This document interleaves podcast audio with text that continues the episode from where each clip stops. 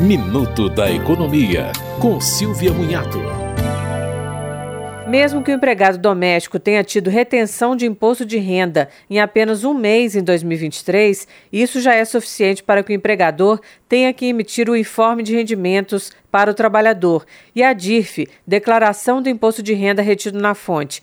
Ou seja, mesmo que o empregado não seja obrigado a declarar imposto de renda por estar isento, será necessário fazer essa declaração. O prazo de envio é até o dia 29 de fevereiro de 2024 e a declaração pode ser encontrada na página da Receita Federal. O informe de rendimentos está no E-Social. A multa pela não entrega da DIRF é de 2% ao mês sobre o total de impostos da declaração. Você ouviu Minuto da Economia, com Silvia Munhato.